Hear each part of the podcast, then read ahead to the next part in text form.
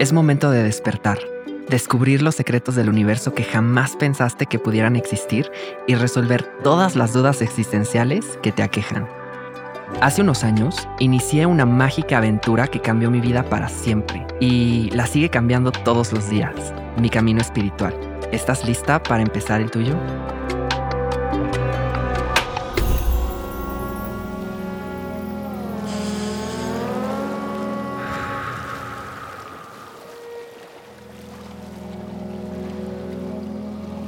Cierra los ojos, respira profundo e imagina que estás en un lugar que no conoces. Estás bajo el rayo del sol y frente a una puerta gris. Estás sola. Abres esa puerta que te está rogando por ser utilizada y de primera instancia ves un pasillo largo. No puedes ver a dónde llega, pero seguro te va a ayudar a disipar el calor que sientes. Das el primer paso. A este le siguen otros tres. Y así caminas hasta que llegas a un vestíbulo oscuro. Dices hola en un tono de pregunta, pero nadie responde. No escuchas nada más que el aire que corre a tu alrededor. La puerta atrás de ti se cierra sola, de forma abrupta. Volteas y solo escuchas el sonido que hace una pistola cuando está lista para disparar. Y no la ves. Solo tienes la sensación de que está enfrente de ti. ¿Qué sientes? ¿Qué tal amiguitos de la pradera? Mi nombre es Dito Torres y me conocen como el dragón azul.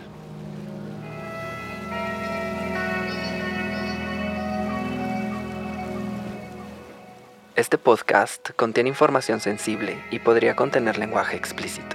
Se recomienda discreción. El miedo es una de las siete emociones universales que experimentamos todas las personas alrededor del mundo. El miedo se deja ver cuando sentimos una amenaza, ya sea de daño físico, emocional o psicológico, real o imaginario. Tradicionalmente es considerada una emoción negativa, pero el miedo, de hecho, tiene un rol muy importante en nuestro sistema de autodefensa, ya que nos moviliza de una u otra forma y nos ayuda a lidiar con un peligro potencial. Cuando hablamos de miedo, tendemos a estar confundidas en una millonésima potencia. A veces lo confundimos con otras emociones y no nos damos cuenta realmente cuando estamos actuando desde el miedo y no desde otra emoción. Cuando un estímulo nos causa miedo, podemos paralizarnos o salir corriendo, pero eso depende de cada persona. Por ejemplo, en las películas de terror, vemos que las personas cuando sienten miedo siempre van hacia el sonido desconocido o abren la puerta que se cierra sola o de plano, ya con tal descaro, van a perseguir al ente que se les aparece en la oscuridad. En realidad es que muchas personas sí reaccionan así, con curiosidad, pero la mayor parte de la gente hace o haría exactamente lo contrario. Se paralizan. Creo que yo soy una mezcla de ambas. Sentir miedo es tan normal como sentir hambre. Y creo que no debemos avergonzarnos de ello, puesto que no es un tema que podemos realmente evitar, pero sí trabajar y mejorar. Me resulta increíblemente curioso cómo funciona el tema del miedo en las personas. En cada una es diferente, pero sin dejar de ser parecida a las demás, ¿me explico? Y en cada caso la solución es la misma, enfrentarlo desde el amor. ¿Cómo podemos andar el camino del miedo? No es un asunto trivial. De muchas maneras restringe nuestra vida y nos aprisiona. También es una herramienta para oprimir, que la han utilizado miles y miles de años los gobiernos y reinos y bueno, ya sabes. Estamos más que acostumbradas a actuar desde el miedo, la causa esencial de la ansiedad y el miedo es la ignorancia de la naturaleza de nuestra realidad y aferrarse siempre a ilusiones. Esto parte del egocentrismo y el combustible que lo perpetúa es precisamente el miedo. ¿Te hace sentido? Con esto en mente, a menos de que nos demos cuenta, subsecuentemente resolvemos un problema. Nunca vamos a entender la sensación de liberación del ego o de la abnegación incluso. El miedo es curioso y complicado. A veces pretendemos ciertas virtudes, pero en realidad lo que sucede es que nos da pavor ser malas personas, hice comillas en el aire. ¿Acaso nuestras buenas acciones son solo un producto del miedo? Puede ser. Un gran ejemplo de cómo funciona el miedo es el habla. A veces no logramos decir las cosas que queremos o sentimos, ¿cierto? Y este miedo causa que las personas nos alejemos del camino que nos marca el Dharma. Me refiero a que cuando las personas se empiezan a poner densas o van más allá de la mejora personal, nos topamos con el miedo y le decimos, llévame, este camino no es para mí. Es terrible, pero es cierto. Nos da mucho miedo enfrentarnos a nosotras mismas y por eso dejamos pasar miles y miles de oportunidades que se nos presentan. En algún punto de mi vida me di cuenta de que estaba estancado y es muy divertido juntar el rompecabezas. Yo tenía miedo, bueno, no miedo, pavor, pavor de quedarme estancado, de no ser bueno para nada, de no poder lograr mis objetivos y mis metas. Tenía tanto, tanto miedo que no supe qué hacer. Y me dejé de mover. Me envolví en una franelita que decía zona de confort y me quedé a invernar como un grizzly bear en el invierno canadiense. Mi miedo se hizo realidad y mis sueños, pues no. Esos volaron por la ventana y yo tuve que buscar un sueño nuevo y construirlo desde cero. A lo que voy con esto es que el miedo, como ya lo dije en un momento anterior, paraliza y muchas veces preferimos no movernos. Es curioso porque toda la vida nos preguntan en juegos de fiestas en donde neteamos con los amigos, por ejemplo, ¿a qué le tienes miedo? ¿Cuál es tu peor miedo? Al crecer no nos damos cuenta que esa pregunta es mucho más profunda de lo que suena y también es terrorífica. Yo solía decir las arañas, las serpientes, las alturas o la oscuridad. Pero luego aprendí que esos no son miedos, sino fobias. Y aunque es común confundirlos, no son la misma cosa. Una fobia es la respuesta a algo que no es una amenaza real. Por eso normalmente nos referimos a ellas como miedos irracionales. La respuesta es tan intensa que puede interferir con nuestra habilidad de funcionar o completar nuestras tareas diarias. Sí, sí, así de grave. Es más, simplemente con pensar en esto que te da fobia, puedes disparar síntomas de ansiedad. Recordemos que la ansiedad se traduce en exceso de futuro y por tanto no es real, porque el futuro solo existe en nuestras cabezas hasta que se concreta. Es interesante entender las fobias de las personas. Hay algunas que son muy extrañas, tan extrañas que es complicado razonar de dónde vienen, como la tripofobia, por ejemplo.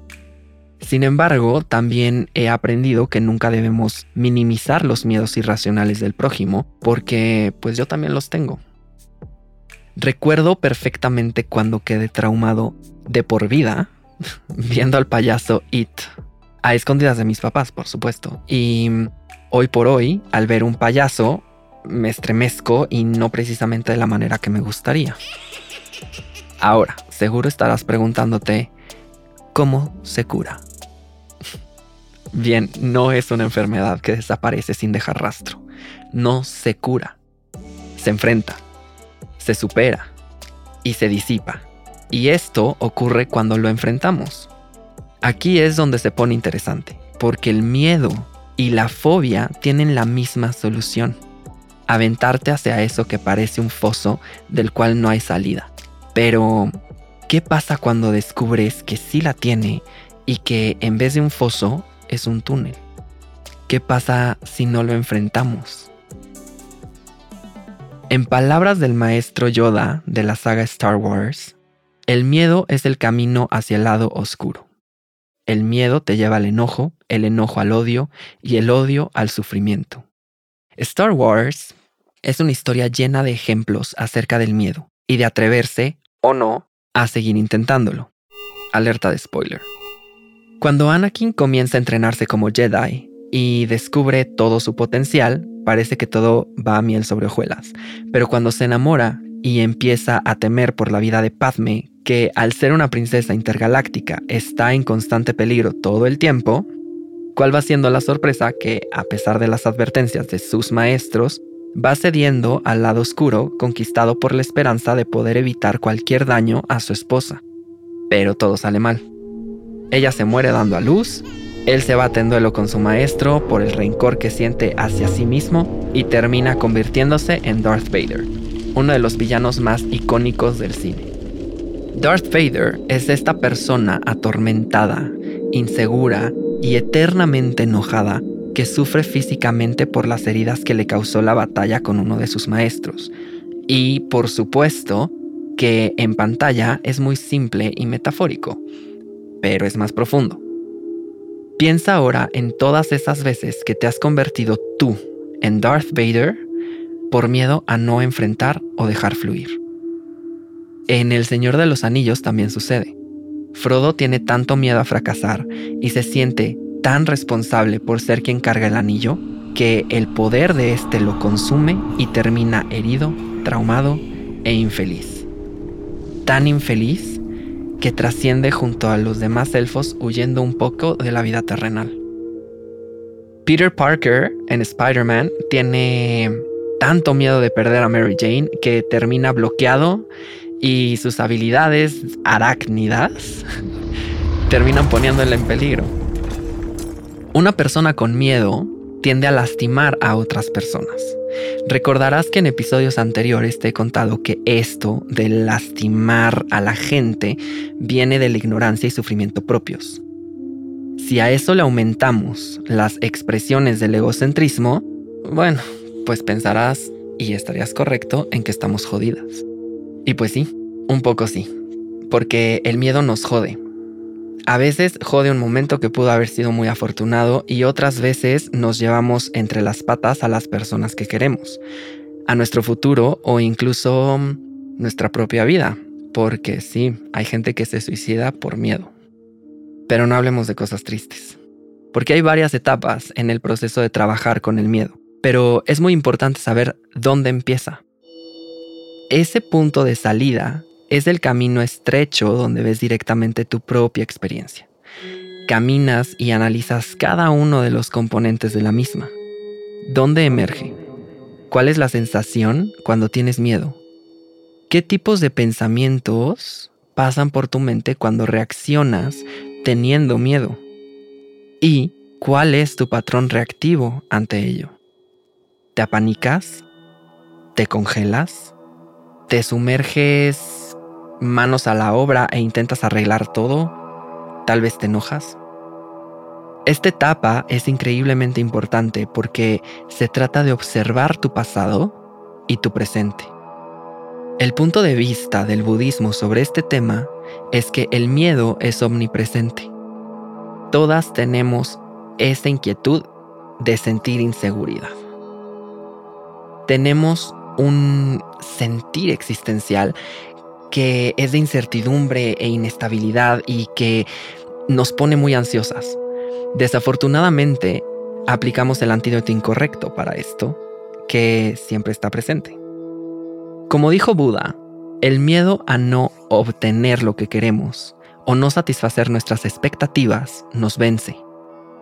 Por eso la invitación es a tener algún tipo de acercamiento a la espiritualidad. Si no, entonces no tenemos una sensación de conexión a la Tierra, y por tanto nuestros esfuerzos no dan frutos a largo plazo. Dispersamos nuestra energía psíquica, física y espiritual en diferentes direcciones, y eso nos deja cansadas y frustradas.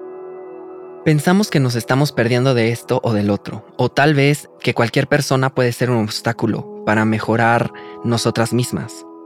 De ahí el término moderno FOMO, Fear of Missing Out, o miedo a perderse de algo. Es comprensible y yo a veces lo siento todo el tiempo, aquí entre nos, pero luego recuerdo que mis decisiones, buenas o malas, me han llevado hasta el punto en el que estoy ahorita.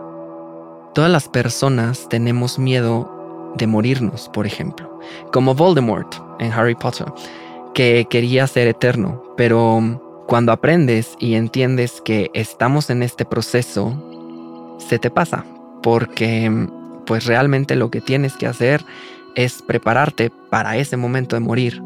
Y no, no hablo precisamente del testamento. Posiblemente estábamos muy jóvenes para pensar en eso. Pero, ¿qué tal si ese tema lo dejamos para otro día?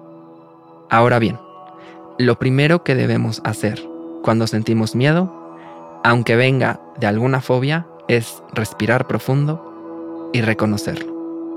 Yo reconozco que tengo miedo. Es súper importante, porque muchas veces no queremos reconocerlo, lo negamos rotundamente como si fuera algún tipo de debilidad. Y aunque no lo es, sí nos presenta un poco vulnerables ante el mundo.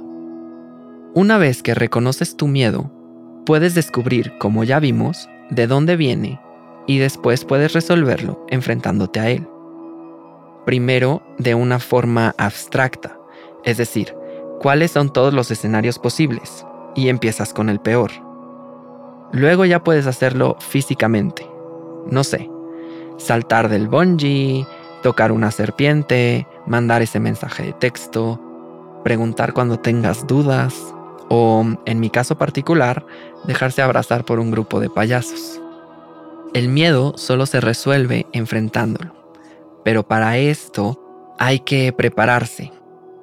Y sí, vivir sin miedos es prácticamente imposible. Viene con el paquete de ser seres humanos, pero sí se puede resolver y sí se puede avanzar. Recientemente tuve una experiencia en la que me di cuenta, gracias a mis gurús, que mi miedo iba mucho más allá de mi entendimiento. Me autosaboteo constantemente porque me da pavor tener una relación de pareja y empiezo a actuar de tal manera que termino alejando a las personas de mí. A veces no precisamente de la forma más suave o madura, mi sabotaje es tal que cuando empiezo a sentir que la cosa se pone seria, se activa una alarma inconsciente dentro de mí que indica que hay que huir. ¡Huir! Y eso es precisamente lo que hago. Y esto es tan fuerte y es tan cabrón que mi cuerpo se hace cómplice de mi inconsciente. Me da sueño, me da fiebre, me duele la cabeza, la garganta, porque así tengo un pretexto para mandar las señales que necesito a las personas para que se alejen de mí y entonces pueda yo entrar en el ciclo de la víctima. Siempre me pierdo las oportunidades, dejo de disfrutar y pienso que estoy fluyendo con las cosas, aislándome para proteger a los demás de mis emociones, pero mm, más bien les estoy haciendo daño. Haberme dado cuenta de esto me pone contento y triste al mismo tiempo, porque por un lado aprendí sobre este lado oscuro de mí que necesita atención inmediata, y por otro es la tristeza de ser incapaz de crear una realidad más amable para mí mismo y para las personas a las que más quiero. ¿Qué me queda? Enfrentarlo, observarme y aceptar que mi miedo ha sido más fuerte que yo, pero también a decirle no más. Necesito darme chance de vivir todo eso que quiero vivir. Actuar desde el miedo y desde el amor son cosas completamente diferentes, pero fáciles de confundir. Siempre pensamos que hacemos las cosas por amor cuando realmente las hacemos desde otro lugar. Mentir viene del miedo y decir la verdad viene del amor. Eso es solo un ejemplo. Luego entonces tengo un par de mantras que quiero compartirte para convertir ese miedo en amor y que puedas utilizar en tu práctica constante. Y estos fueron pasados a nosotras por Thich Nhat Hanh, un monje vietnamita que es también activista por la paz. Primero, mantra para ofrecer tu presencia. El regalo más hermoso que le puedes dar a alguien que amas es tu presencia, tu presencia real. Así que esto es muy simple. Estoy aquí para ti. Segundo, mantra para reconocer la presencia de quien amas. Estar presente es el primer paso. Reconocer a las personas que amas es el segundo, porque entonces estamos totalmente ahí. Sé que estás aquí y eso me hace feliz. Tercero, mantra para aliviar el sufrimiento. Antes de hacer algo para ayudarte o a alguien más, tu presencia total incluye cierta liberación, porque cuando sufrimos tenemos la necesidad de sentir a las personas que amamos. Sé que sufres, por eso estoy aquí, para ayudarte. Cuarto, mantra para pedir ayuda. No hay que dejar que el orgullo nos aleje de nosotras mismas. Hay que vencerlo cuando necesitas ayuda, es importante siempre reconocerlo. Estoy sufriendo, por favor ayúdame. Estos cuatro mantras son muy simples. No son secuenciales, a menos de que tú así lo decidas, y puedes dedicártelos a ti misma o a alguien más. Siempre es importante empezar con una misma porque Recordemos que necesitamos estar bien para después estar bien con otras personas. Ahora, ¿cuántas veces has estado del lado oscuro? Si yo te contara todas las veces que el cielo se volvió nublado sobre mí, porque el miedo se apoderó de mi ser, te prometo que nunca terminaría. Ha sido duro, pero pues vamos paso a paso. Cada día tenemos la oportunidad de despedirnos del miedo decirle silencio Bruno, como en Luca, y aventarte en la vespa mal hecha por la colina. O tal vez abrir el armario y decirle ridiculous a eso que te llena de pavor, como en Harry Potter. Y siempre, siempre, siempre piensa que depende de ti. De cuánto amor, de cuánta compasión y atención le pongas. El miedo a la soledad, por ejemplo, deja de existir cuando tú estás contigo. Te invito a que actuemos diferente, sin miedo, viendo para adelante y volteando hacia atrás solamente para agradecer. Nadie en este mundo la tiene fácil. Unas tienen miedo de unas cosas y otras tienen miedo de pues otras cosas. Así que quiero recordarte que siempre podemos superar los miedos. Y si tienes dudas, comentarios o necesitas ayuda, puedes contactarme a través de mi Instagram que dejaré en la descripción de este episodio. Asegúrate de seguirme y compartir este espacio si te ha gustado o te ha ayudado. También quiero que sepas una cosita. Este podcast es grabado y producido en los estudios de Nodalab en la Ciudad de México. Y en las notas de este episodio podrás encontrar todo lo que estamos haciendo en esta familia de podcasters y que estamos construyendo para que toda esta magia llegue hacia ti. Libérate de todas las cadenas de tu miedo que solo alentan tu caminar. Nos escuchamos pronto. Namaste.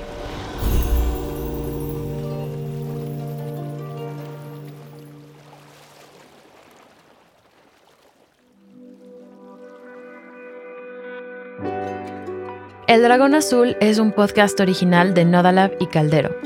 El guion original fue escrito por Dito Torres o El Dragón Azul. La edición de audio corre a cargo de Ren Ramírez, la musicalización y diseño sonoro por Nayeli Chu, y la mezcla de este episodio fue hecha por Sam Peñal. La redacción de contenido corre a cargo de Sofía Serrano.